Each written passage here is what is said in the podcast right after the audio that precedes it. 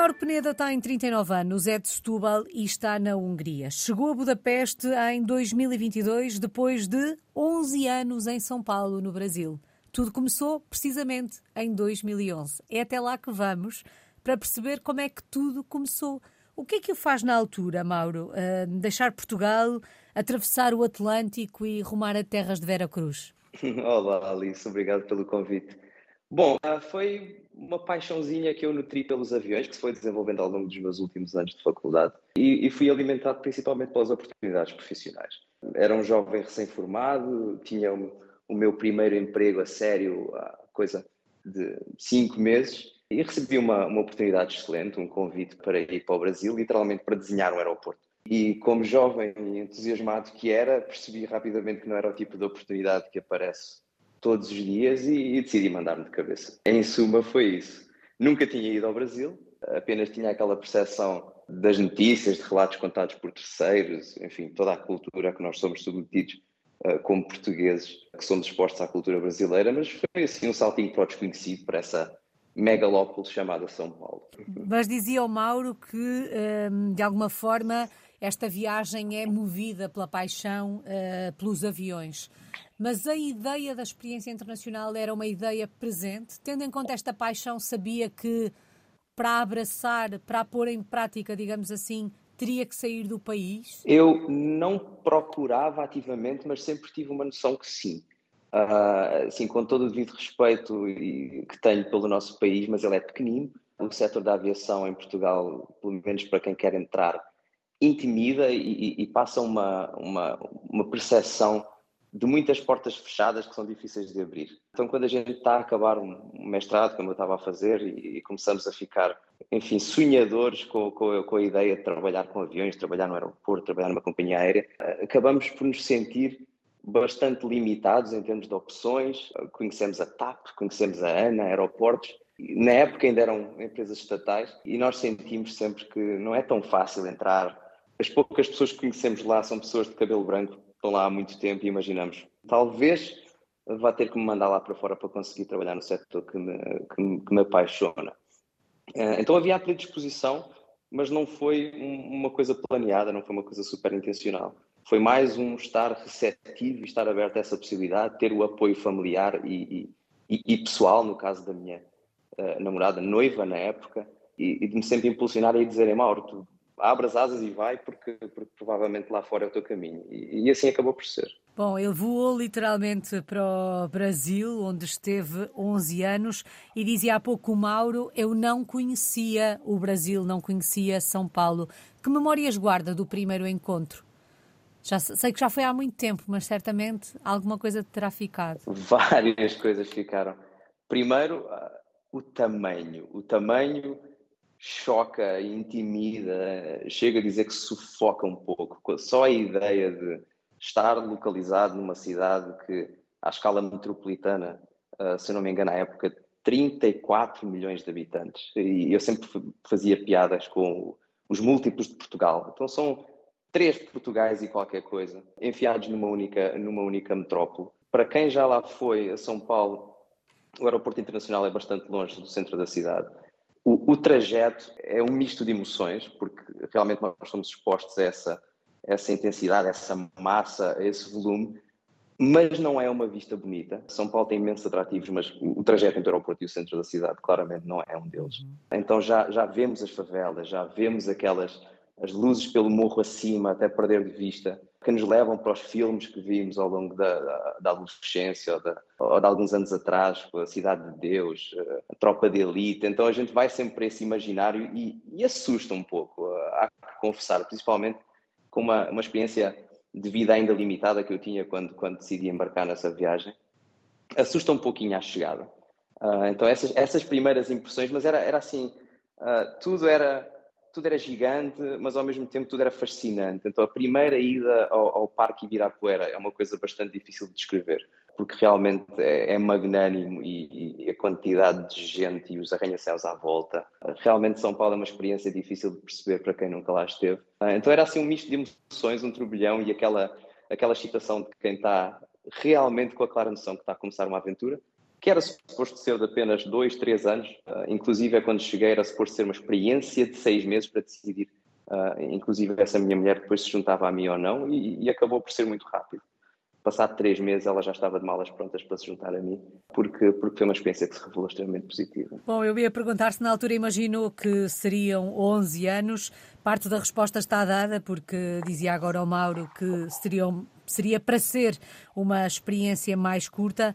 O que é que fez que durar, o que é que fez com que esta experiência durasse mais tempo? Foram 11 anos no Brasil. Foi realmente muito mais e muito melhor do que eu podia imaginar, tanto a nível pessoal como profissional. Fui extremamente bem acolhido pelos colegas que se, que se transformaram em amigos, por, por, novos amigos que fiz, pelo povo em geral, que me proporcionou experiências 100% positivas em toda a linha.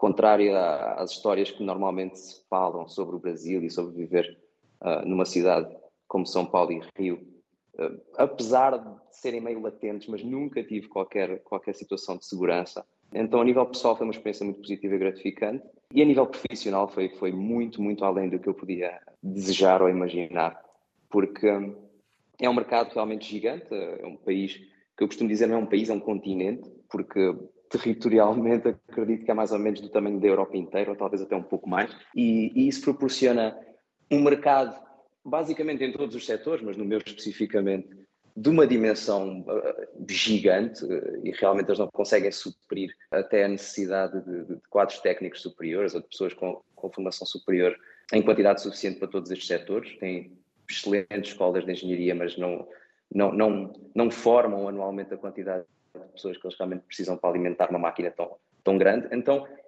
rapidamente, eu vi-me envolvido, exposto e mesmo a liderar uh, situações profissionais que eu, que eu nem sonhava que pudesse, tão jovem e com uma experiência tão limitada, já, já, já estar a, liderar. Uh, e isso, isso continua-me a alimentar, continua-me a, a, a, impulsionar e, e, eu desenvolvi muito rápido e a curva de crescimento realmente foi, foi extraordinária. Isso foi-me fidelizando, fui, comecei, comecei a sentir-me um pouquinho brasileiro, de certa forma. Uh, acho que até, uh, até hoje não me livrei 100% do, do, do sotaque. Já eu, deu para perceber? Já deu para perceber. não tenho nenhuma vergonha disso, até me orgulho. Eu já estava em vias de, de, de, tramitar a minha cidadania quando estava lá. E acho que ainda, ainda hoje não reaprendi 100% o português de Portugal e, e, e, o meu, tanto o meu vocabulário como às vezes até construção frásica ainda, ainda me entregam, que, que tenho uma costelinha brasileira que acabei por criar lá.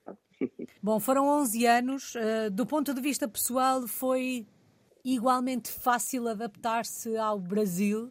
Um, falava aqui da questão da língua e de facto eu já tinha percebido, uh, não tanto pela construção, mas há uma série de expressões, há um açúcar no, no português do, do, Mauro que de facto nos remete uh, para o português do, do Brasil. Uh, do ponto de vista pessoal, foi fácil esta experiência? A adaptação ao Brasil foi fácil? Foi fácil, é assim, tem o seu quê de cómico, tem o seu quê de, de, de às vezes uh, surpreendente, mas eu não chamaria de, forma alguma difícil. Mas a realização de que o brasileiro comum talvez não tenha nenhum amigo português ou nunca tenha sequer lidado com alguém a falar em português de Portugal, é uma coisa que nós, como portugueses, não temos presente, porque nós, enfim, crescemos a assistir a novela, a, a, novela brasileira, crescemos a ouvir música brasileira, filmes, todas as manifestações culturais brasileiras são bastante fortes em Portugal, mas a recíproca não é verdadeira. Então, eu chegar, inclusive, apesar do meu açúcar, como a Alice referia, se eu chegar hoje uh, ao Brasil e for a um, um boteco qualquer só pedir um pedir uma sandes e uma bebida, como eu estou a falar consigo agora, muito provavelmente não me vão perceber uh, de todo e vão olhar para mim como, como se eu estivesse a falar russo. Então há uma curva de aprendizagem que a gente tem que ter logo no início, que é, uhum. é uh, aprender as, os pequenos truques. É, é, é, o exagerar no gerúndio que, que, sempre ajuda. Eu fazia sempre essa piada. Falar lentejano ajuda imenso no Brasil. E tem algumas, existem algumas, algumas expressões que a gente tem que largar completamente, porque eles não vão, não vão perceber.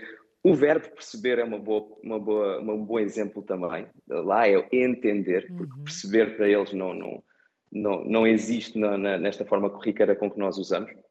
Então, do ponto de vista da língua, e, e, isso acaba por acontecer com toda a gente que ou vai para lá ou, ou, ou tem que lidar a nível profissional com brasileiros frequentemente, que é cada um de nós tem que desenvolver o seu, o seu, o seu sotaque, que não precisa de ser completamente brasileiro, mas que acaba por ser aquela versão que nós, inclusive, achamos ridícula quando nos ouvimos uns aos outros, uh, daquele português só, só arranhado no, no, no, no sotaque brasileiro, porque ajuda imenso, apesar de para nós soar ridículo ajuda imenso numa, numa boa integração um e numa comunicação fluida. Basta abrir um bocadinho a vogal para ser mais fácil eles entenderem, não é? Exatamente, abrir a boca, abrir a vogal e, e exagerar nos gerúndios ajuda imenso. E depois aprender aqueles vocábulos, aqueles vocábulos que realmente sequer existem lá. Uhum. O telemóvel vira celular, o autocarro vira ônibus e, e, por aí vai.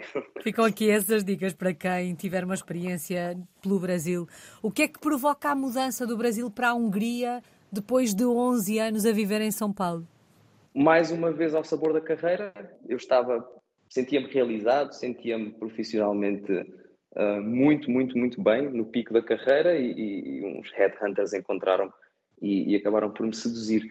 Foi, fui empurrado muito por uma situação familiar também um pouquinho triste. Eu acabei por perder o meu pai durante o, durante o Covid e, e foi um processo longo de doença prolongada que é uh, arrisco-me dizer, e talvez a Alice já tenha tido alguns relatos de outros uh, portugueses pelo mundo afora, que é a pior coisa do expatriado, a pior coisa do imigrante, que é uma situação familiar de, de doença prolongada e nós longe, e com uma dificuldade imensa em, em chegar rapidamente a casa sempre que alguma coisa acontece.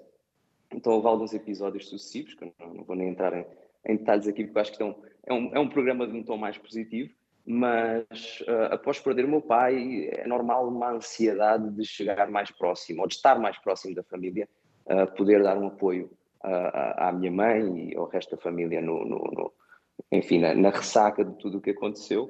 E, enfim, aprender lições e, e, tentar maximizar o tempo passado com a família, porque a gente sabe que este, que este tempo é limitado. Então havia uma, um bichinho de querer vir pelo, pelo menos para mais perto, não necessariamente para Portugal, mas pelo menos para mais perto. E eu sou um pouco, talvez, privilegiado, barra sortudo, em que as coisas às vezes os astros alinham-se e as oportunidades aparecem sem que eu necessariamente tenha procurado por elas uh, muito ativamente. Então, um belo dia, simplesmente recebi uma mensagem no LinkedIn dos, dos Headhunters, seguiram-se umas conversas, seguiram-se entrevistas, e, e, mais uma vez, sem nunca ter estado em Budapeste, pelo menos desta vez tive a oportunidade de vir cá uma vez, estive aqui 24 horas para, para a entrevista final. Um, trouxe, trouxe a minha esposa imediatamente, porque ela também tinha que aprovar a mudança, que isto aqui não é, não é uma banda de um homem só, nós somos uma, uma equipa unida e forte, e em 24 horas apenas na cidade apaixonámos-nos completamente. Uh, visualmente é uma cidade linda, a arquitetura inunda a vista uh, diariamente e torna o ambiente super agradável, simplesmente para passear. Um, é uma cidade que entrega atributos muito opostos ao que tinha São Paulo e de certa forma, já estava a começar a ficar um pouco cansado. Aquela intensidade, o trânsito, a poluição, o barulho, uh, a segurança, ainda que apenas latente. Então achei interessante, porque quando nós fazemos este tipo de mudanças, eu acredito que muitos dos seus entrevistados tenham passado por algo semelhante, a gente vai à internet, faz umas pesquisas básicas, uh, prós e contras de Budapeste, sempre acaba por ler aqueles artigos de, de, de blogueiros de viagem ou de blogueiros expatriados, e, e, os pontos negativos de Budapeste eu tinha pior em São Paulo. Então, trânsito, pelo amor de Deus. Confusão, nem pensar. Poluição, muito menos. Então, até os aspectos negativos para mim eram, de certa forma, muito relativizados pelo facto de eu vir de São Paulo. Talvez comparados com Lisboa fosse um pouco diferente, mas eh, de modo geral encontrei os atributos que eu procurava para a próxima etapa da minha vida. Eh, eu costumo brincar e, e, e é verdade que acho que até, até o meu batimento cardíaco em repouso eh, baixou uns pontos comparados com, comparado com o que era em São Paulo, Uau. onde a gente vive sempre num ambiente de barulho e, e quem lá esteve sabe o que são as motas constantemente a buzinar, que as motas andam entre as faixas uh, na estrada e estão sempre a buzinar para garantir que nenhum carro uh, muda de faixa e os, e os deita ao chão. Então, a, até o barulho constante é uma coisa que, que, que, desapareceu da minha vida. E eu tenho um, um, dia a dia hoje muito mais são, por exemplo, comparado com, comparado com o que eu tinha em São Paulo. Então, foi, foi também mais uma vez um atirar-me de cabeça, mas que uh, agora que estou a caminho de completar dois anos, também só tenho, tirando o clima talvez, só tenho coisas positivas a relatar. Tendo em conta aquela expressão que usou, que os pontos negativos um, que eram identificados em Budapeste, um, aquilo que tinha em São Paulo era pior. Perante isto, um, a adaptação a Budapeste, à Hungria, foi tranquila? Foi. Uh, a cidade é muito fácil de se viver. A cidade flui bem. Uh, as transportes públicos funcionam até uma maravilha. Obviamente, a gente vive na, na eu diria, na, na, bolha dos expatriados, como, como, como se costuma dizer. Uh, então temos, obviamente, um estilo de vida um bocadinho, um bocadinho separado uh, nesse sentido, mas, mas é uma cidade fácil de, de, de se viver, é agradável, também tem, tem uma energia muito boa. Uh, é uma cidade que está sempre cheia de turistas e, e, não é só uma coisa de verão, é uma coisa de, realmente de ano inteiro, já, já, já consegui perceber. Culturalmente e socialmente é muito diferente não encontramos, obviamente, aqui um, um, povo tão sorridente e acolhedor como, como, como, tínhamos no Brasil, de modo que acabámos por construir muito mais uh, uma vida de, de, de, casal, um pouquinho mais fechada, os nossos círculos sociais foram se abrindo muito mais devagar do que foi uh, a nossa experiência no Brasil. De resto, tem problemas também, eu diria, muito semelhantes aos que vivemos em Portugal. E, e eu diria que até que os húngaros uh, são muito parecidos a nós, uh, tirando-lhes o mar, que não têm. Ou seja, uh, ainda um bocadinho mais taciturnos, ainda um bocadinho mais, mais mal-humorados do que nós, mas uh, eu achei fascinante o quão parecidos eles são. e isso é, isso é super engraçado. O que é que mais o surpreendeu na Hungria? O que mais me surpreendeu.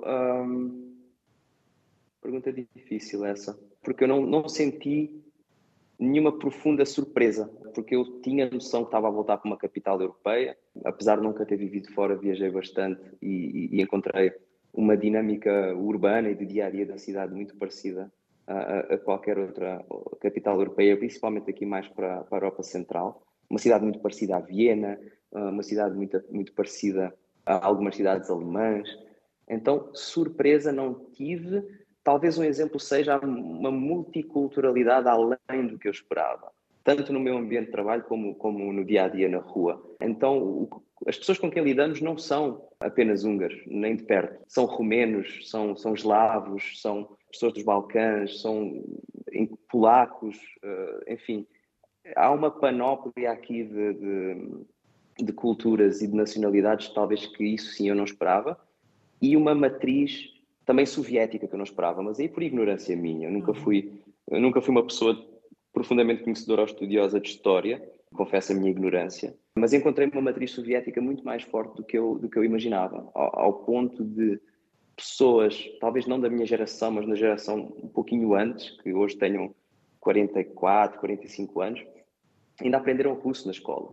E, e essa influência ainda é visível em, em, em bastantes coisas, tanto tanto na cidade em si como no funcionamento de algumas instituições, uh, até, até a própria saúde.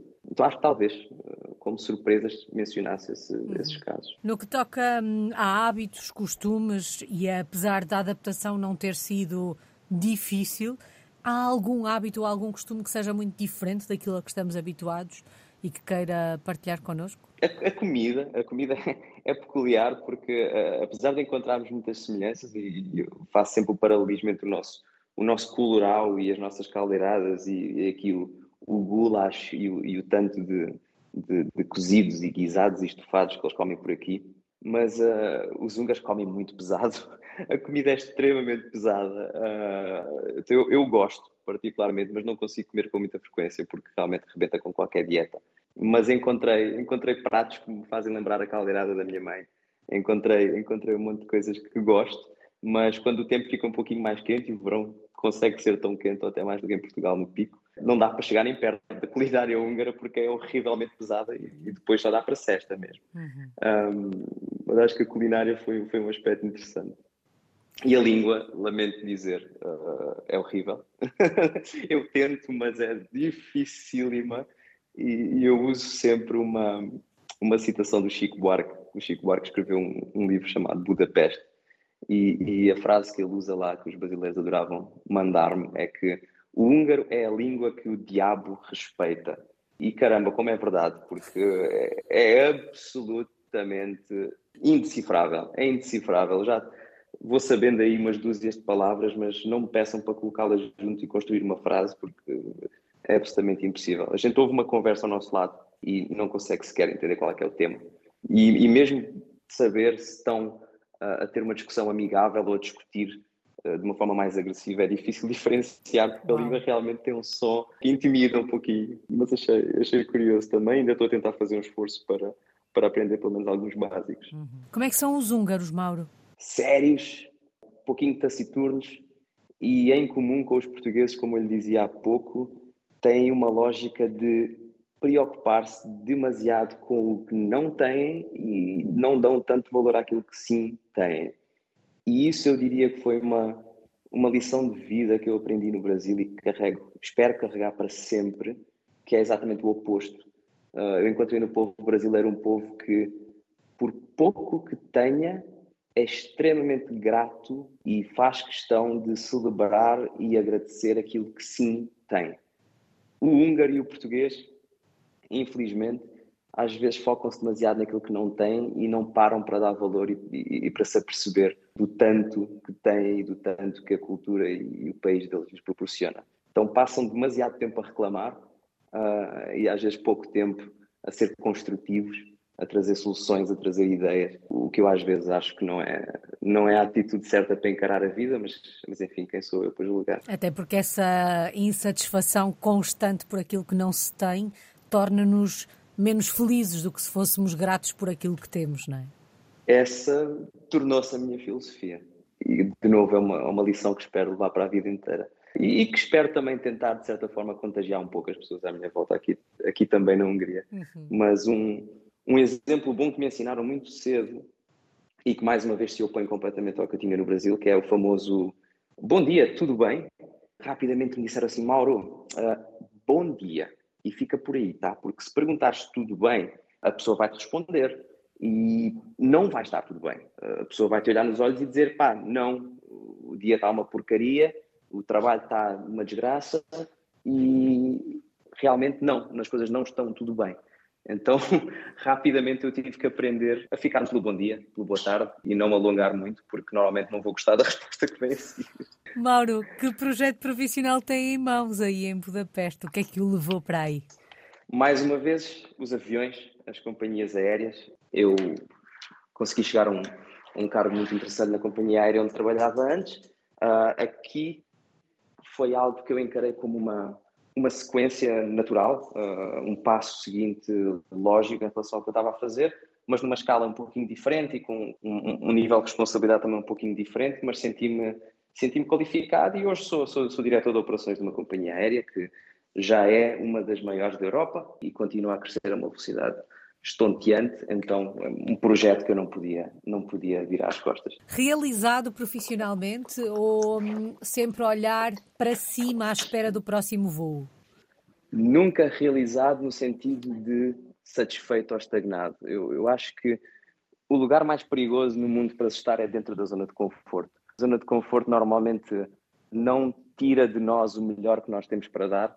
Estar acomodado normalmente é, é não não continuar a desenvolver-se é perder aquela fome de, de, aprender mais e de saber mais e de se abrir a novas coisas, a novas experiências, a novas, novos talentos e então jamais, jamais parado, jamais satisfeito porque parar é morrer, mas ainda num setor tão, tão dinâmico como o meu. Dizia há pouco que Budapeste é linda. Se o fôssemos visitar a Budapeste, onde é que nos levava? Que locais da cidade é que tínhamos mesmo que conhecer? Ah, os, os clichês são conhecidos, mas para quem vem pela primeira vez são obrigatórios. O Parlamento, que eu tenho, tenho a sorte de viver mesmo ao lado, o Parlamento é um edifício magnânimo, lindo, às margens do Danúbio, do qual é possível ver do outro lado o, o que eles chamam o Palace District, que é, que é o bairro onde se inclui uh, o antigo palácio da, da, da, família real, que hoje é um conjunto de museus e que merece uma, uma tarde inteira apenas de caminhar e perder-se pelas, pelas ruazinhas estreitas e, maravilhar-se com a arquitetura. O, o, sétimo distrito, que é o distrito da, da Farra, é, digamos, o, o bairro alto deles, é, é uma experiência incrível também para, para passar um fim de tarde e uma noite de, de, de diversão e copos com os amigos ou, ou, com quem forem os companheiros de viagem. A Praça dos Heróis é também uma coisa fascinante, com, com um parque lindo atrás, e depois vai depender um pouco da época do ano. É possível fazer um pouquinho de patinagem no gelo, no maior ringue da Europa, é possível subir para ir para o lado de Buda, ir para o bosque, andar de trenó na neve, enfim. Dependendo da época do ano, tem muitas coisas para se fazerem. Um, e os húngaros fazem questão de desfrutar muito a cidade deles, que é uma coisa que eu acho também, também admirável e que às vezes talvez falta um pouquinho em Lisboa ou em Portugal no geral, que é assim que aparecem os primeiros raios de sol, os parques estão cheios de gente a fazer piqueniques na relva, a usar os espaços públicos, a, a desfrutar da cidade em si. Dá para ver que eles gostam dela e, e eu consigo perceber bem porquê. Mauro, e quando olha para o futuro, este projeto aí pela, pela Hungria, por Budapeste, é para durar quanto tempo? Bom, julgando pela minha experiência no Brasil, Deus sabe. A ideia, um pouquinho como quando fui para o Brasil, era alguma coisa aí na casa dos 3, 4, 5 anos. Pode ser que virem 10, pode ser que sejam mesmo 2 ou 3, não sei. Vamos ver o que é que, o que, é que a vida me reserva. Mantenho a minha, a, a minha mente muito aberta a todas as possibilidades e, e acho que é assim que elas aparecem, é, mantendo-nos predispostos e abertos a elas. Há algum país para onde gostasse de ir a seguir? Vários, vários. Uh, sou fã do, do, do, Médio Oriente, tive a oportunidade de conhecer tanto os Emirados Árabes, uh, alguns dos Emirados Árabes agora, agora este ano principalmente. Continuo com um lugar muito especial no meu coração guardado para a América do Sul. Veremos, veremos o que a vida, o que a vida reserva mais uma vez o mundo, o mundo é vasto e cheio de oportunidades. E qual é que tem sido a maior aprendizagem destes últimos 13 anos? A minha, a minha grande lição de Brasil. Uh, eu acho que todos os dias tenho algum momento em que, em que paro e, e olho à minha volta e sou grato por aquilo que tenho e que construí, que é fruto do meu, fruto do meu suor e fruto do meu trabalho. E não perdendo essa ambição de, de procurar mais e de encontrar mais, mas, mas nunca de um ponto de de, de insatisfação ou de frustração, porque sou muito feliz com aquilo que eu tenho, mas muito interessado em encontrar e ver e, e ser mais. Saudades do nosso país. De que é que sente mais falta de Portugal? Da família, dos amigos de infância, de universidade, de escola e a comidinha.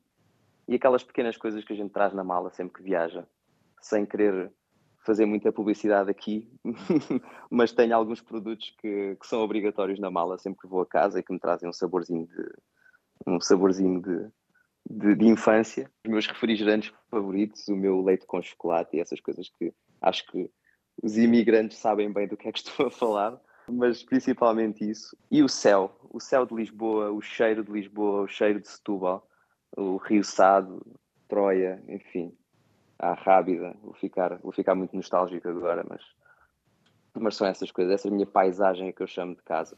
Ó oh, Mauro, e as saudades que sente agora ou o tipo de saudades que sente agora são diferentes daquelas que tinha de Portugal quando estava no Brasil? O sítio onde estamos, aquilo que nos rodeia, de alguma forma condiciona também esta nossa saudade? Hum, boa pergunta. Acho que nunca tinha pensado nessa perspectiva. Uh, eu creio que sim. Eu creio que sim, porque a gente encontra ah, certas características, certos atributos e depois sente falta daqueles que são mais diferentes, eu diria. Uhum. Então, obviamente, enquanto estava no Brasil, não tinha talvez tantas saudades de ir à praia em Portugal, não tinha tantas saudades do mar. Isso é uma coisa que hoje em dia me, me, me toca imenso, ainda que tenha a sorte de, de, de poder passear pelas margens do, do, Danúbio, mas pôr os pés na areia da praia é uma coisa que, obviamente, no Brasil eu não sentia tanta falta e agora sinto muito mais. E, e também acho que a, a, maneira como a gente se relaciona com as pessoas, como lhe uhum. dizia, uma vez que aqui eu não sei necessariamente o que é que está a passar à minha volta em termos do que é que as pessoas, sobre o que é que as pessoas estão a falar. Uh, então, estar num convívio social, poder falar na minha língua, uh, sem, sem me preocupar se a pessoa ao meu lado uh, fala a mesma língua que eu ou não, se eu tenho de falar mais devagar ou mais ou com, com, com outro tipo de vocabulário, são coisas que a gente só sente falta quando realmente não tem. Uhum. E, e, mesmo, no, mesmo no Brasil, tendo o meu, meu sotaquezinho falso, mas o meu sotaque já era parte do meu dia a dia, então já saía naturalmente. Aqui, obviamente, e como sempre, os portugueses expatriados acabam por se juntar um pouquinho e tenho um pequeno grupo de amigos portugueses, mas 95% da, da, das minhas interações no dia a dia são em inglês. Um, então, só o poder estar relaxado e, como dizem os brasileiros, a jogar conversa fora em português é uma coisa que já me deixa já me deixa de coração quentinho. Ó oh Mauro, é impossível não perceber na forma como fala do Brasil o quanto esta experiência foi marcante. Na verdade, foram 11 anos da sua vida. Tem saudades do Brasil? O que é que sente mais falta daquele país? Das pessoas. De longe das pessoas. Acho que o, o povo brasileiro é incrível e sim, confirmo o, o que a Alice acabou de dizer. Guardo saudades diariamente penso, penso no, no, nos momentos maravilhosos que passei no Brasil mas acho que é assim que tem que ser. Não, não é que seja uma ansiedade de voltar, mas sim uma, uma constatação muito clara de que fui extremamente feliz lá. O que me dá boas memórias e me dá coisas bonitas para pensar todos os dias. E algumas histórias e... para contar. Imensas. muitas, muitas, muitas. Mauro, só falta uma palavra. Vamos agora resumir 13 anos, os últimos 13 anos da sua vida numa palavra. Aviões. Muitos aviões e uma vida toda construída à volta de, desta, desta ideia que eu adoro, que é ser parte de uma máquina complexa, e, e, por máquina agora não estou a falar do avião, estou a falar das empresas, uhum. que permitem às pessoas ir de A para B. Seja para fazerem as férias dos seus sonhos, seja para encontrarem um amigo que não vem há muito tempo, para conhecerem um lugar novo, para irem a um casamento, para irem a um funeral, seja para que for, para fazer negócios, mas o poder ir levar as pessoas de A para B uh, nestas máquinas fascinantes que conseguem voar a centenas de quilómetros hora na, a não sei quantos mil metros de altitude é, é uma coisa que para mim dá um enorme, enorme prazer. Bom, é caso para dizer, siga a viagem e de avião. Muito obrigada, Mauro Peneda, está hum, em Budapeste, na Hungria, é um português no mundo desde 2011. Obrigado, Alice.